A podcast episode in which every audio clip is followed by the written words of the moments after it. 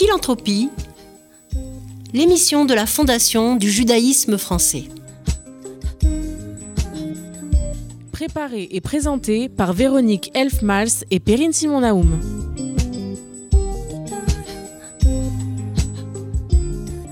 Comme chaque mois, j'ai le plaisir de mettre à l'honneur soit l'une de nos 87 fondations abritées par la Fondation du judaïsme français, soit l'un de nos programmes phares.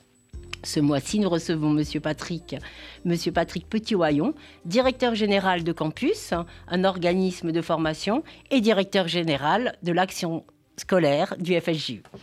Grand spécialiste de l'éducation, bien sûr, vous êtes également un auteur très prolixe, traitant avec autant d'aisance des maîtres de la pensée juive du Moyen Âge à nos jours que de concepts tels que le temps ou le couple. Vous venez également, tout récemment, de publier Dialogue avec mon âme aux éditions Chemin. Nishma, pardon. Nishma c'est donc pas en français.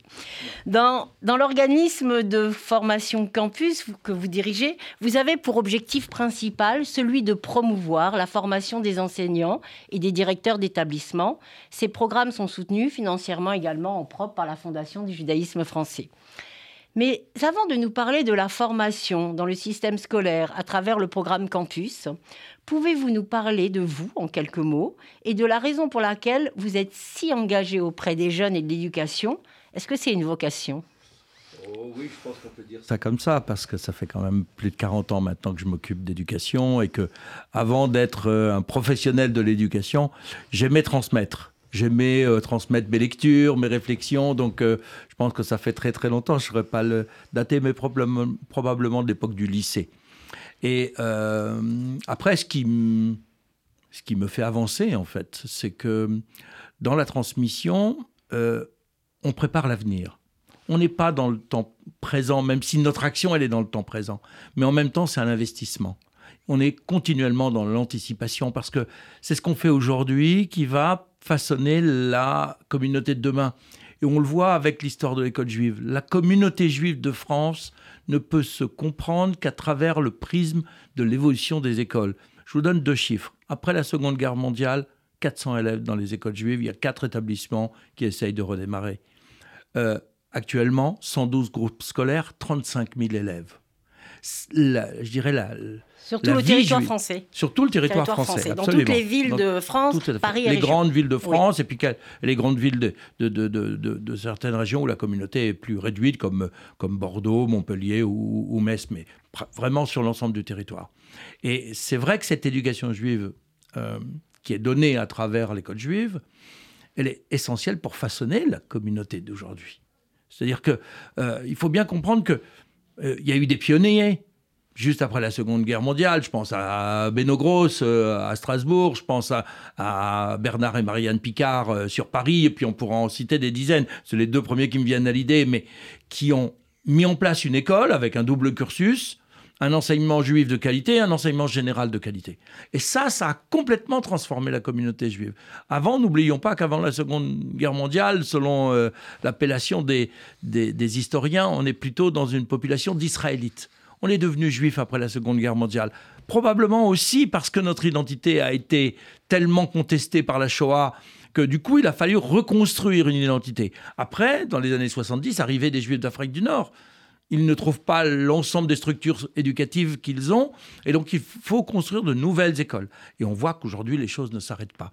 Et dans les temps qu'on vit aujourd'hui, tellement confrontés à l'antisémitisme, surtout depuis le, le, drame du 7 octobre. Je me permets, parce que, en fait, vous, êtes tellement un spécialiste que, vous dites tout et, et, vous dites les choses essentielles. Et, et et véritablement, ma première question, mm. c'était avant d'évoquer le panorama des, écoles juives françaises, qui est essentiel pour comprendre l'identité. Avant de parler, vous allez nous en parler des programmes de campus dont vous êtes le directeur général. J'avais envie d'avoir une pensée pour tous les parents d'élèves d'écoles juives, de face à cette guerre qui est en ce moment entre le Hamas et Israël, entre Israël et le Hamas, et de leur dire à tous ces parents qui amènent leurs enfants à l'école juive et qui ont peur, comment on protège aujourd'hui les enfants juifs, comment on, protège aujourd'hui les parents, parce que s'il y a un sujet important, c'est bien celui-là. Comment on va les protéger? Donc, c'était vraiment ma première question, parce que on, est tout à fait en phase, mais C'était ce dont je voulais vous parler immédiatement parce que les auditeurs d'RCJ ont tous des enfants Oui. qui ont envie de d'être assurés. si vous voulez, c'est clair qu'on a le, le cœur brisé par ce qui s'est passé le 7. Plus que le cœur, plus l'esprit, parce qu'on est allé dans, une, dans des tragédies euh, innommables. On parle même de rupture civilisationnelle. hein. Absolument, mais je pense que là vraiment on est arrivé à quelque chose qui qu'on n'a pas connu avant, d'organisé, de volontaire, et pas par des spécialistes. On a vu qu'une partie de la population a participé. C'est vrai que c'est un petit peu un constat euh, glaçant. Euh, dans les écoles juives, ce qui a été fait assez rapidement, c'est différentes, euh, différentes mesures. D'abord, euh, il faut le dire et il faut le reconnaître de manière euh, forte et significative, les pouvoirs publics ont été au rendez-vous. Ils ne l'ont pas toujours été, donc il faut le dire quand ils le sont. Et on a vu très rapidement euh, des forces de police ou des forces euh, de l'armée française, selon les dispositifs euh, régionaux et, et- et locaux, c'est soit le dispositif Sentinelle qui vient en- en, En renfort en, en confort et qui vient en présence de manière fixe au moment des ouvertures et des fermetures des écoles juives. Euh, nos bâtiments, globalement, ont été renforcés déjà depuis plusieurs années. hein. Déjà un peu avant le drame de Toulouse, depuis le début des années 2000, on a progressivement renforcé les dispositifs anti-intrusion et depuis 2012, ça s'est encore renforcé grâce là aussi à une aide des pouvoirs publics et à des budgets euh, venant du ministère de l'Intérieur. Ce que l'on a essayé de faire assez rapidement, c'est de faire le point avec les structures. Quelles pouvaient être les failles Parce que bien sûr, les militaires, une fois qu'ils s'en vont, les policiers, ils ne sont pas là toute la journée. Puis ça ne sert pas. Si nos installations sont bonnes, Il y a Une fois que les enfants, ils sont voilà. dans l'école. voilà, ils sont dans l'école, ils sont protégés et ils sont en sécurité. Donc, selon les structures, on a ici renforcé un équipement ou remis à jour un équipement parce que parfois le matériel, bah, ça prend de l'âge et ça devient désuet. À d'autres moments, on a euh, augmenté le nombre de vigiles. Donc, il y a vraiment eu un, un dispositif qui s'est renforcé au niveau de, de- de l'équipement, au niveau de la présence. On a aussi renforcé les équipes de, euh, de, de ce qu'on appelle les parents protecteurs. Je rappelle que les parents protecteurs, ce ne sont pas des vigiles. hein. On n'a pas de milice en France, on n'est pas dans ce cadre-là. Les parents protecteurs, ce sont des yeux en plus pour pouvoir alerter les responsables de la sécurité s'il y a un danger qui approche, et c'est Et essentiel. je crois que les parents jouent le jeu, Et le parce que c'est essentiel pour leurs tout à enfants. fait. Donc, euh, Donc vraiment, tous ces dispositifs-là ont été renforcés et on a eu des contacts euh, dans ces, dernières, dernières semaines, aussi bien avec les services, avec le, dans, dans le cadre des, des- négociations avec le ministère de l'Intérieur, pour continuer à renforcer les équipements, y, compris les, les- caméras de surveillance et, ce genre de dispositifs.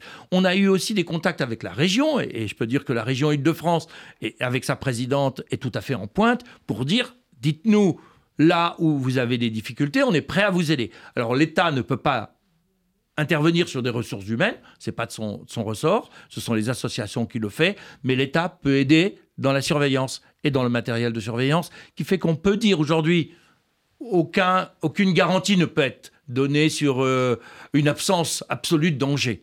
Mais on peut dire qu'à partir du moment où les enfants sont de l'école, ils sont protégés, les exercices d'évacuation et de confinement ont été renforcés, ont été faits, les équipes des académies pour tous les établissements qui sont sous contrat sont aussi à nos côtés en cas de nécessité avec leurs experts sécurité pour renforcer le dispositif.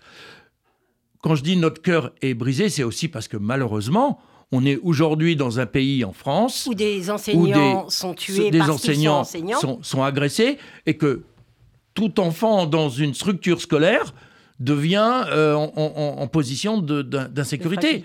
c'est bien d'avoir l'armée ou la police devant les établissements, mais qu'est-ce qu'on rêverait de ne pas en avoir besoin parce que la civilisation française serait euh, Apaisée aplanie, et- apaisée et sereine. et, euh, respectueuse les uns des autres.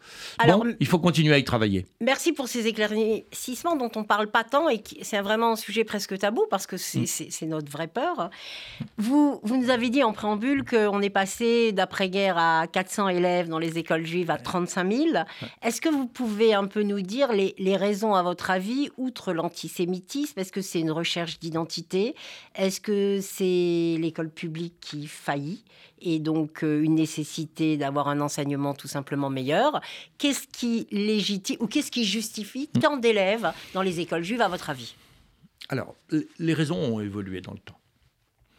On voit que, jusqu'à la fin des, des- des années 90, on va dire fin du XXe siècle pour être clair, c'est majoritairement le souhait d'une éducation identitaire de qualité et je dirais euh, pas forcément de quantité, mais, mais, mais organisée sur tout le temps scolaire. Juste pour une réflexion de deux secondes. Le Talmud Torah peut faire un très bon travail, mais c'est une fois, voire deux fois par semaine. L'école juive n'a pas forcément plus d'heures d'enseignement juif, mais c'est un bain culturel toute la semaine. C'est-à-dire qu'il y a un temps pour faire la tfila chaque jour dans les organis- qui est organisé par les écoles en dehors du temps scolaire. Il y a la cache-route sur place, il y a le respect des fêtes juives, donc il y a une ambiance Une juive facilité tout au long de l'année. de, de vivre son judaïsme Tout à en fait. France lorsqu'on met ses enfants dans une école juive, même si on n'est pas religieux, Oui. même si on ne recherche pas un enseignement religieux, Oui. c'est une espèce de, de, de tradition, de culture. Oui, et de- c'est la culture juive française et de que vous vouloir se- se donner les moyens. Je dirais, plus il a été difficile d'être juif dans l'école publique, ce qu'on n'a pas connu dans nos jeunes années, mais euh, je parle des miennes de jeunes années, donc il y a, il y a 40-50 ans, on, le- on le connaît aujourd'hui. Et plus on avance dans le temps, il y, a, y a pour nous de manière significative le tournant de la seconde intifada, donc début des années 2000, où là, carrément, la parole antisémite se libère et on voit arriver d'autres populations. Et c'est là que vous intervenez avec, euh, avec votre organisme Campus, parce que pour, pour euh, absorber tous ces élèves, il faut des enseignants, il faut des directeurs d'études. Et donc, vous avez. Alors, je crois que vous nous en avez parlé un petit peu. Historiquement, c'est une agrégation de plusieurs euh, Voilà, le centres de formation, si vous pouvez nous en parler. Et qu'est-ce que vous faites avec Campus, qui Ouais. est financé en partie par la Fondation du judaïsme français et par l'État? Tout à fait. Alors, les, les débuts de la formation euh, euh, des cadres des écoles juives, ça date de, la fin des années 80. Mais ça s'est vraiment organisé. C'était mon prédécesseur, Prosper El Koubi, qui l'avait mis en place progressivement. Ça s'est vraiment organisé à partir de 1993, création de l'Institut André Neher, qui, en 2013-2014, est venu intégrer avec d'autres instituts de formation pour créer plus de synergie le campus FSJU. Mais donc ça veut dire que depuis 30 ans, on se préoccupe de la formation des enseignants de matière générale, des directeurs, des, des- des cadres, tous les cadres éducatifs de, de- de l'école juive. Parce que c'est bien beau d'ouvrir de nouvelles écoles, les écoles se sont ouvertes rapidement, mais il faut des cadres pour les diriger, il faut des, des- des enseignants de qualité pour les accompagner, et on a progressivement mis deux types de formations. Des formations initiales, notamment pour les professeurs des écoles, c'est-à-dire pour le premier degré, parce que là, ce sont des enseignants généralistes qu'on forme complètement, même si maintenant... Mais à qui sont, fait- déjà qui sont déjà alors, on a, on a les deux. voilà, on a les deux. ça. On a des gens qui veulent devenir enseignants et on a le concours qui, en partenariat avec l'université et, euh, l'INSP, donc l'Institut de formation des maîtres de, de- de Paris, même à vocation nationale. Mais on a aussi toutes les formations continues, parce que c'est pas parce qu'on est euh, enseignant une fois, qu'on a été formé une fois dans sa vie, qu'on est bon toute l'année et toute la vie. Donc, la formation continue. donc les et- formations continues ont été très développées là depuis euh, euh, 10 ans à peu près, parce que ça nous a semblé un élément essentiel. On a ralenti le nombre de formations initiales parce que les gens étaient en poste, mais on a accentué de manière significative. Et on a aussi augmenté la formation des directeurs. Précédemment, on faisait une formation de directeur à peu près tous les 10 ans. Mais les structures se sont renouvelées de manière importante. Donc on a eu trois promotions comme ça sur 10 ans depuis 1987.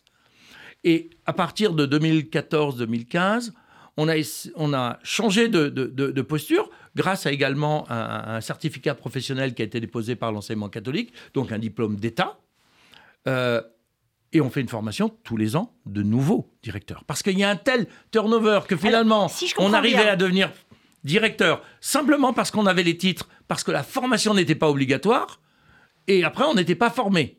Donc, Tandis que là- d'une part, Ouais. vous formez et d'autre part, vous avez besoin de subventions extérieures, de, de financement, de la Fondation du judaïsme Oui. et d'autres euh, financements Alors. également, pour que des classes rentrent, deviennent des classes sous contrat. C'est-à-dire, vous avez Oui, ce besoin aussi. C'est très complexe en fait. C'est très complexe. Quand on rentre pas. Donc, euh, j'essaye de le faire de manière très béotienne, mais Non, mais je vais, je vais, je vais essayer de, de- de le faire de manière euh, très simple. simple.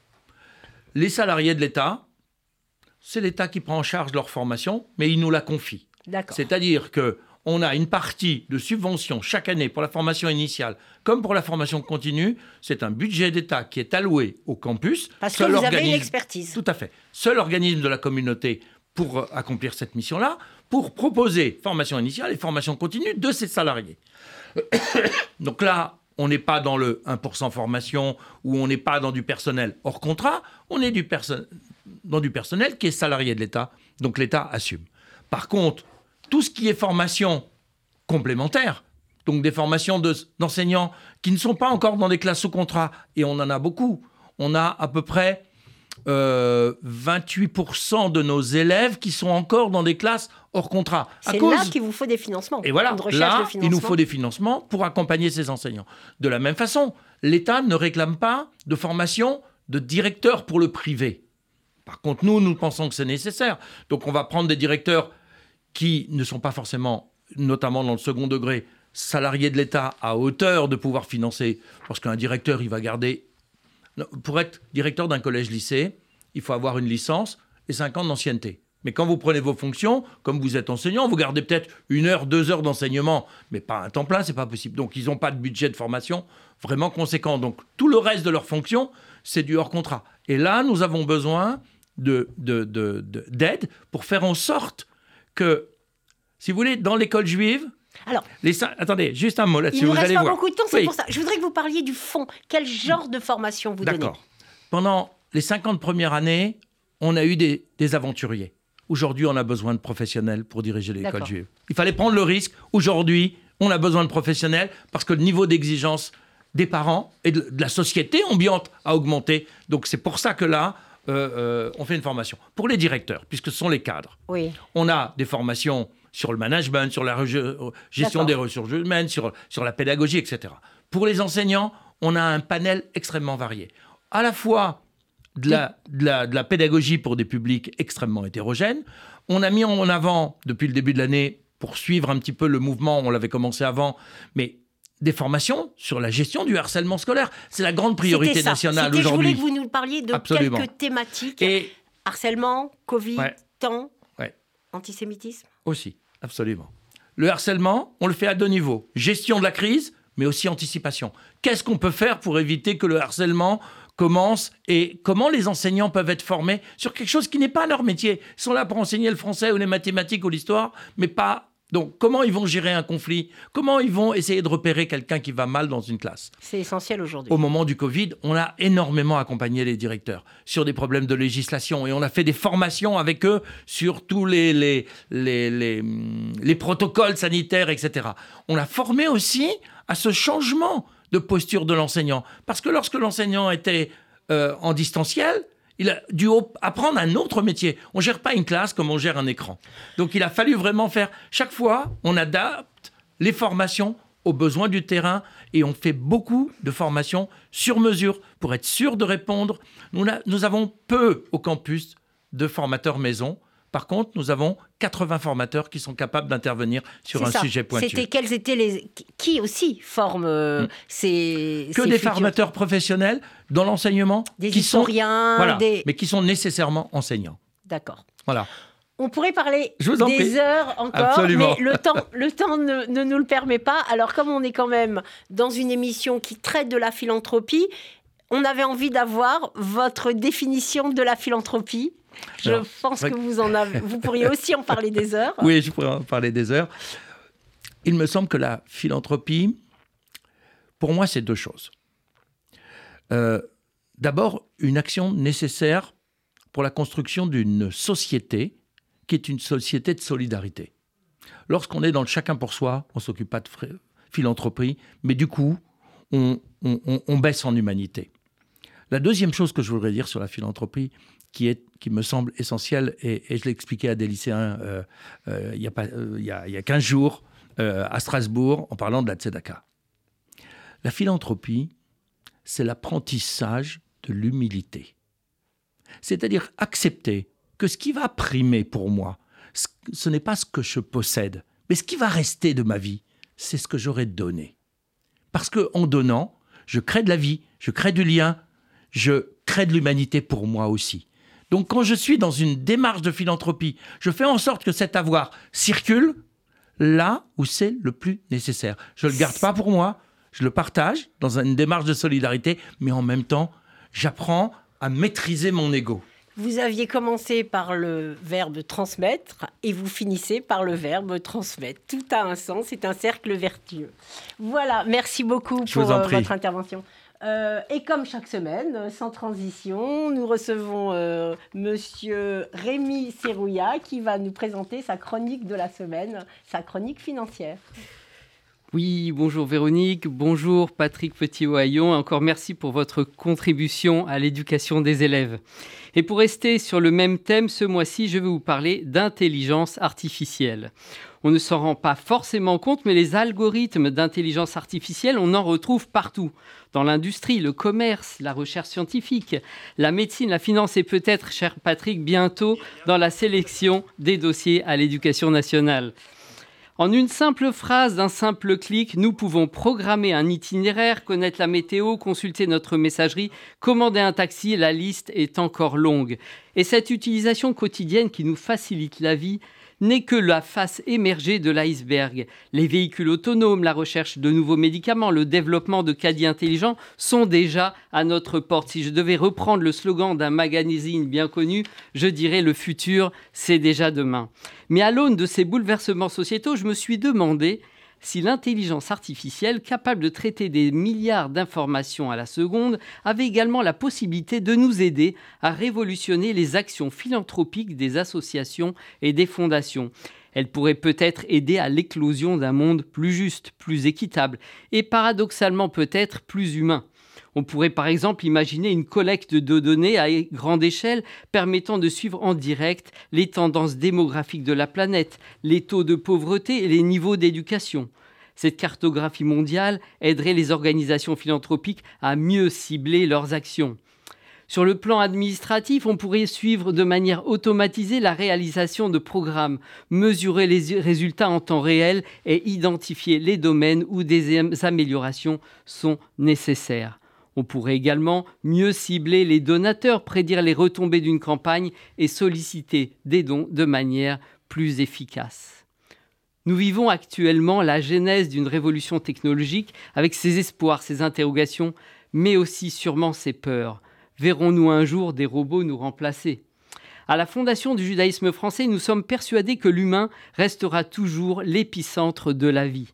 Aider l'autre, comme le disait Patrick tout à l'heure, lui adresser un sourire, l'assister au quotidien ou même prendre régulièrement des nouvelles d'une personne âgée restera à notre sens toujours l'apanage des hommes et des femmes et jamais celui d'une machine.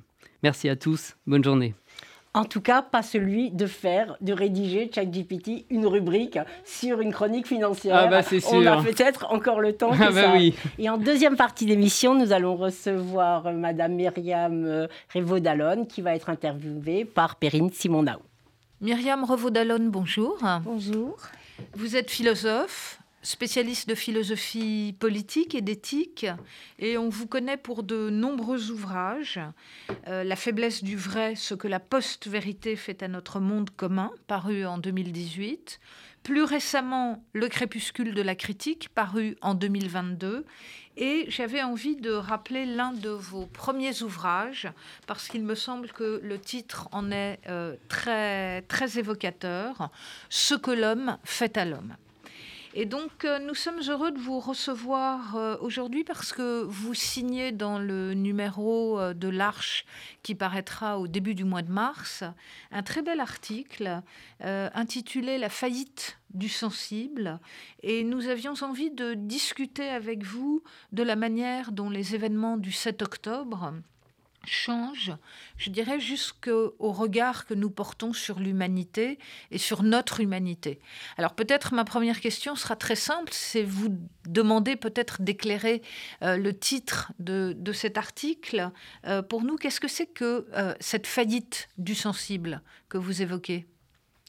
Alors, en fait, je pourrais, pour répondre à votre question, raccorder ça au titre même, je crois, de l'émission qui est Philanthropie Absolument. Et philanthropie, ça vient du grec euh, philanthropia. Bon, si on décompose mot à mot, c'est amour de l'humanité, mais en fait, on ne traduit pas ça exactement de cette façon. On traduit plutôt philanthropia, qui est un mot du vocabulaire philosophique, euh, par sens de l'humain. Et en fait, euh, ce, sens de l'humain, euh, chez les Grecs, mais euh, d'une certaine façon dans toute une filiation philosophique, c'est quelque chose qui est presque, je dirais, pré-rationnel, pré-réflexif, pré-politique, qui est de l'ordre d'une espèce de sensibilité partagée. Une sensibilité partagée qui fait que nous reconnaissons en l'autre, euh, dans l'autre, en l'autre homme, euh, notre semblable. Notre semblable, c'est pas forcément celui qui nous ressemble, hein, celui qui est comme nous, mais celui qui fait partie de la euh, même, comment dire, de la même humanité. C'est-à-dire qu'au fond, il y a quelque chose comme un, espèce de socle fondateur qui fait que nous nous reconnaissons tous en tant que, comment dire, en tant qu'humains et que c'est peut-être ça qui est la condition de possibilité, au fond, d'une société, bon, de, toute société. Et pour avoir une petite référence philosophique, c'était, euh, c'est peut-être quelque chose qui s'apparente à ce que Rousseau appelait le principe de pitié. Le principe de pitié qui est que, euh, qui est un principe fondateur et qui, autorise l'attention au malheur du semblable, euh, comment dire, du semblable souffrant. C'est-à-dire le malheur et euh, l'attention portée à l'autre homme, non pas euh, parce qu'il nous est proche que nous le connaissons, mais en tant qu'homme. Alors la faillite du sensible, c'est la défection ou la disparition, l'effacement de ce, de ce sens de l'humain. Et ce n'est pas la première fois euh, bon, je vais parler du 7 octobre, mais moi, ce qui m'a frappé, c'est de retrouver, à travers l'événement du 7 octobre, des choses sur lesquelles j'avais beaucoup travaillé, euh, à travers notamment la littérature concentrationnaire. Et je pense particulièrement à ce texte de Primo Levi, dans Si c'est un homme, où Primo Levi, qui est chimiste de son état, est convoqué par euh, le responsable du commando de chimie, parce qu'il va lui donner un travail. Euh, et, Primo Levi raconte comment, euh, à un moment, l'autre, le, responsable l'a regardé, mais il ne l'a pas regardé comme un homme regarde un autre homme, il l'a regardé comme à travers la vitrine d'un aquarium. Et et Primo Levi dit si je, n'arrive pas, je ne dis pas arriver à qualifier ce regard, et si j'avais pu le qualifier, dit-il, j'aurais pu rendre compte de ce qu'était l'essence du Troisième Reich. Bon. Mais on a d'autres témoignages de ce, type-là, euh, bon, à, travers d'autres types. Et ce que j'ai, ce qu'on a retrouvé euh, à travers à deux niveaux à travers les massacres du 7 octobre, c'est ce problème de la déshumanisation. Euh, c'est-à-dire de la déshumanisation et à de, multiples égards. D'abord la, déshumanisation qui était le fait des criminels euh, eux-mêmes à travers euh, euh, les mutilations, à travers la, cruauté extrême de leurs actes qui faisait qu'avant même le massacre, les victimes étaient déshumanisées. Donc, il s'agit pas. Donc, il y a quelque chose qui excède ici le rapport entre le bourreau et la victime, ou entre celui qui domine et celui qui est dominé. Bon, ça, c'est. Et puis, il y a eu autre chose de très euh, frappant, euh, qui, est, qui a été la difficulté, euh, après les massacres du 7 octobre, pour une grande partie de la société, à témoigner de la compassion au sens étymologique du terme, ou une sensibilité partagée à l'égard des, victimes. Alors, il y a eu, c'est ce que je, je relève dans cet article dans large, bien que je n'utilise pas le, le même mot, euh, ce que Dolphine Orviller, dans un entretien qu'elle a donné au Monde, a appelé, appelé la faille empathique. Voilà. Bon, alors je n'aime pas ce mot d'empathie, mais je je pense que elle met le doigt sur quelque chose qui, moi, m'a, comment dire, ce que moi j'appelle la faillite du, du sensible, et qui a été l'incapacité d'un grand nombre de, gens à témoigner de cette sensibilité partagée par, de diverses manières, soit par un silence pesant, soit par des tentatives multiples d'explication hein, qui tentaient de rationaliser et donc de réduire le caractère exceptionnel et l'horreur du, phénomène.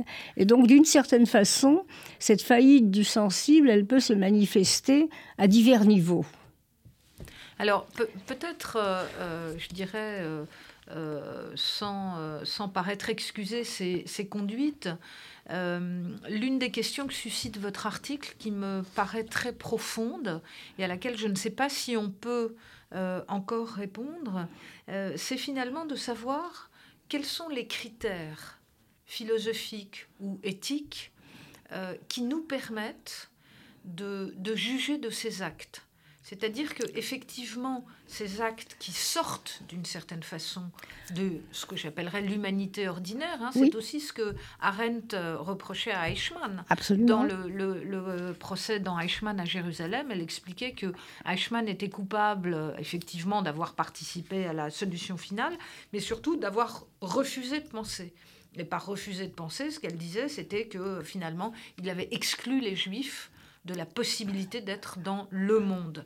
Mais la question, je trouve, qui se pose pour nous euh, aujourd'hui, sur laquelle euh, je voudrais vous entendre, c'est euh, à partir de quels critères on peut juger d'événements comme ça qui sortent, qui échappent par définition aux critères habituels, qui échappent aux, aux normes juridiques, aux jugements politiques. Alors, quel mot on peut mettre dessus on peut, quand même, euh, on peut quand même d'abord les qualifier d'actes terroristes, hein, au sens où... Euh, bon, je sais bien que c'est très, très compliqué parce qu'il n'existe pas de définition univoque du terrorisme, mais quand même ce qui, est, ce qui caractérise l'acte terroriste, c'est la violence absolument aveugle qui frappe absolument n'importe qui de manière indiscriminée. Bon. Et donc, euh, qu'il soit agi du 11 mm. septembre ou euh, du Bataclan ou euh, comment dire de l'hypercachère. C'est exactement le même type de violence aveugle et indiscriminée qui n'a rien à voir avec la guerre et qui a frappé, on pourrait dire, n'importe qui. Alors évidemment, euh, qui a frappé des, juifs, mais qui, en général, frappe n'importe qui, au sens un enfant, un vieillard, une femme. Enfin bon, c'est-à-dire que ce ne sont pas des... Bon, ça c'est la première chose. Et puis deuxièmement, on peut quand même euh, qualifier ce qui s'est passé le 7 octobre, j'ai trouvé que ça avait été assez long à venir, de crime contre l'humanité. Parce que là, on a une définition euh, comment dire, assez précise depuis Nuremberg, de, ce que c'est que le crime contre l'humanité, et les massacres du 7 octobre rentrent dans ces crimes euh, contre, contre l'humanité. Donc moi, ce qui m'a, si vous voulez, d'une certaine façon, euh, interrogé, ou ce qui m'a posé problème, ce n'était pas le fait qu'on ne pouvait pas les qualifier de cette façon, mais je dirais presque qu'on ne voulait pas qu'on ne voulait pas ou qu'on avait du mal à, Au fond, il a, il a fallu... Euh, moi, je sais qu'il a fallu attendre plusieurs jours euh, avant que je puisse lire dans la presse ou dans qu'il s'agissait de crimes contre l'humanité, alors que c'est la première chose à laquelle on pouvait, euh, dire, on pouvait, on, pouvait penser. Donc c'est plutôt, comment dire, euh, quand je parle de faillite du sensible, euh, la question que je me suis plutôt posée, c'est qu'en est-il du point de vue de la subjectivité collective À admettre qu'il euh, s'agissait d'actes de, ce type. Alors, je voudrais peut-être, euh, donc pour continuer sur, euh, ce, que vous développez dans ce très bel article, euh, je dirais me situer maintenant de l'autre côté, de, sur l'autre versant, pour savoir comment à partir d'aujourd'hui, d'une certaine façon, et sans se placer sur un plan euh, de, politique euh, internationale, finalement, comment est-ce qu'on pourrait euh, reconstituer les bases d'un vivre ensemble? C'est-à-dire par où, une fois que on voit bien que cette faillite du sensible a détruit finalement ce qui est le principal, c'est-à-dire la confiance qu'on a dans les autres, la confiance qu'on a euh, dans le monde. Comment est-ce qu'on reconstruit cette confiance?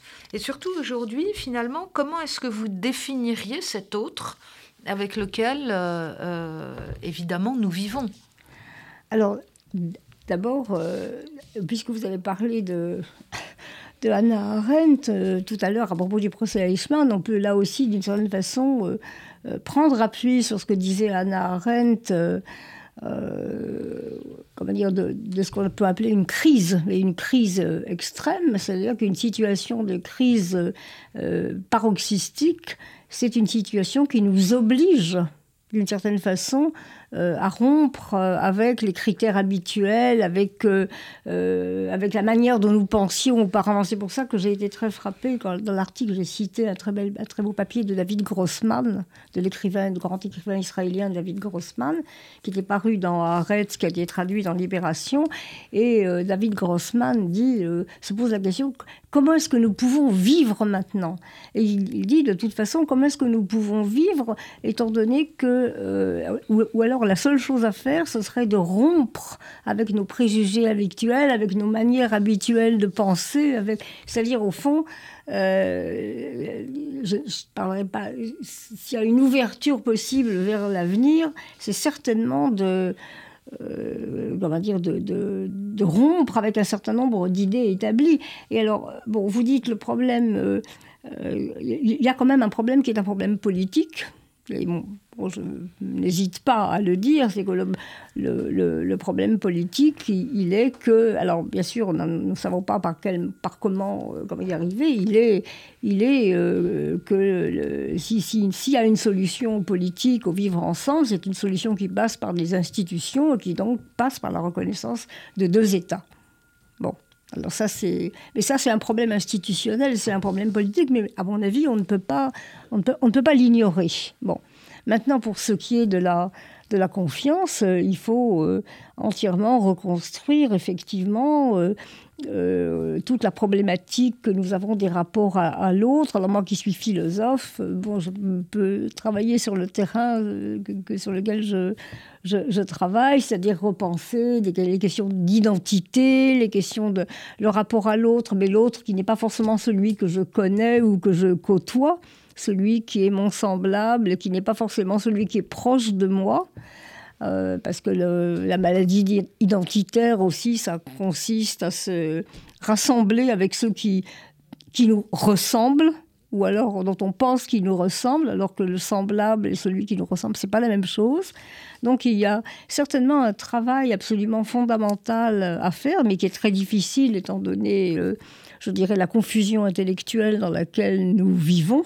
Hein, qui est considérable et qui cette confusion intellectuelle, à mon avis, c'est un handicap absolument euh, inimaginable. Enfin, c'est vraiment quelque chose qui euh, euh extrêmement, euh, c'est sans doute ça qui rend les choses extrêmement difficiles, mais il faut reprendre des choses aussi fondamentales que qu'est-ce que c'est que l'identité.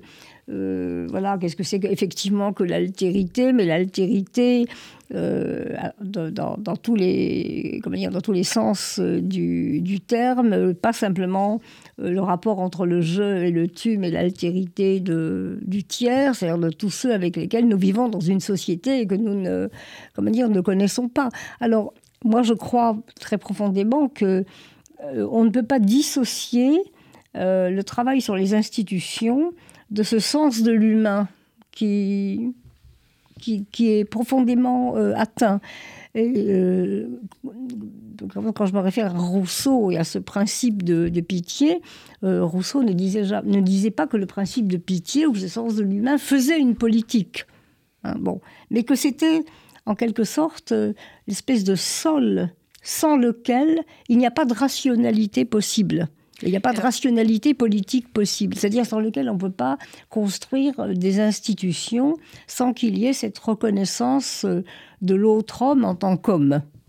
Peut-être juste une toute dernière question. Alors, euh, Myriam Revaudalon, je rappelle que nous vous recevons pour le très bel article qui sera publié dans le prochain numéro de, l'Arche. Euh, justement, quelle est la responsabilité des intellectuels dans ce sens de l'humain? Comment faire refleurir ce sens de l'humain? Euh, Vous avez trois minutes.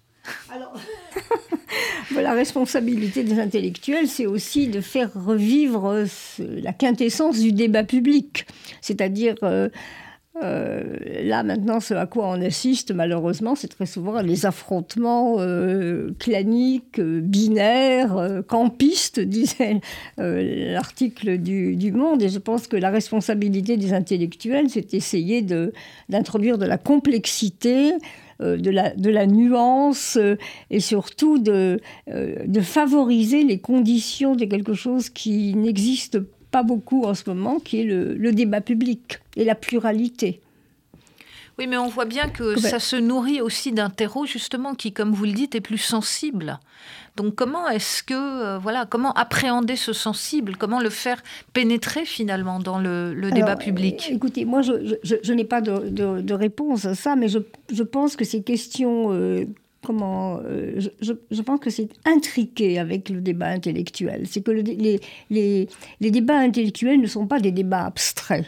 Il ne s'agit pas. Ils mettent. Euh, il y a une. par exemple, quand on dit. Euh, je, pense. Nous, sommes, nous vivons en démocratie et quand nous parlons de de ce que c'est qu'une société démocratique. Nous ne voulons pas simplement dire que c'est une société avec des procédures, de repartir. Il y a une manière de vivre ensemble.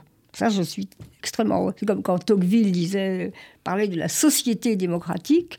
Il parlait des mœurs, de, la subjectivité, des façons de vivre ensemble, de, la façon dont les, citoyens se perçoivent les uns les, autres. Donc il y, a une subjectivité collective qui est très importante et qui est. Je pense que ça aussi, c'est quelque chose qui s'est beaucoup affaissé. C'est-à-dire. Euh, à force de considérer que la politique est une affaire de procédure, euh, euh, voilà, de, rationalité calculante, etc., on a quelque chose mm. qu'on a complètement oublié. Donc moi, je pense qu'il y a tout un tissage à faire pour faire comprendre qu'une société démocratique, c'est aussi une société où les citoyens entretiennent certains rapports les uns avec les autres. Bien, bah écoutez, nous arrivons au terme de, cette émission. Merci beaucoup Myriam Revaud-Dallon. Je rappelle que donc euh, euh, vous publiez ce très bel article euh, La faillite du sensible dans le, prochain numéro de l'Arche et j'espère que voilà, pour les, prochaines émissions, nous, aurons l'occasion de tisser ensemble ce, ce, sensible et ce politique. Merci beaucoup. Merci à vous. C'était Philanthropie, l'émission de la Fondation du judaïsme français. Retrouvez-nous tous les quatrièmes jeudis du mois à 13h sur RCJ.